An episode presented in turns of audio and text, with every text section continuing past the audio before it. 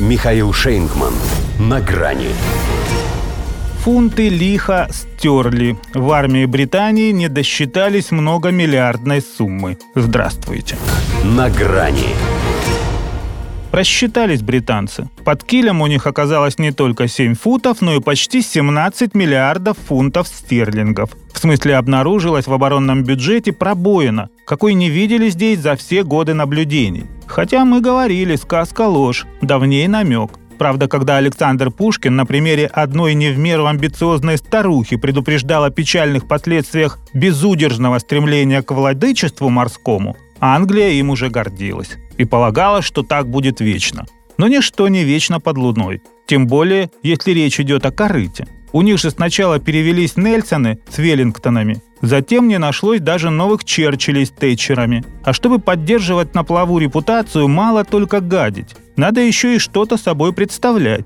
Но они сейчас представляют печальное зрелище. Это экс-командующий королевскими ВМС Алан Уэст оценил убогие возможности основы основ британской военной мощи. По его словам, флот выглядит до жалости слабым, будто мы забыли, что являемся нацией, которая полагается исключительно на море.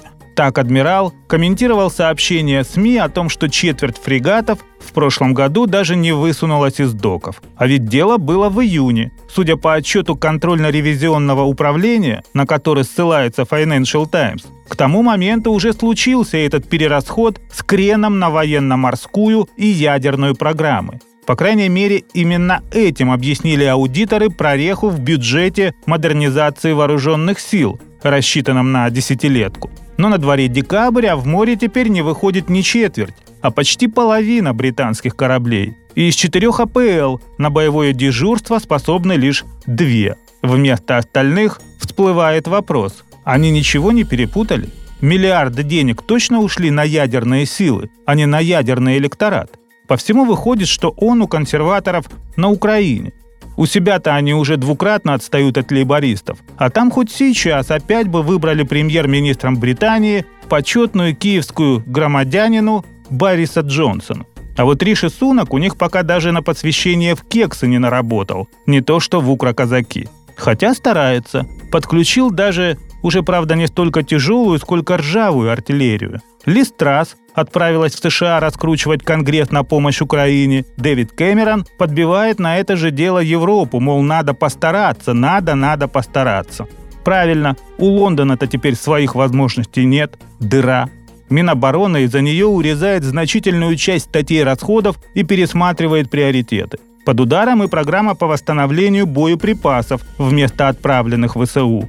А ведь и их планировали отправить туда же. Что из этого следует? Да ничего нового, только старая разбитая корыта и такой же старый анекдот. «Папа, ты теперь будешь меньше пить?» «Нет, сынок, ты теперь будешь меньше кушать». Рядовые британцы поймут, в чем юмор, но вряд ли это вызовет у них смех. До свидания. На грани с Михаилом Шейнгманом.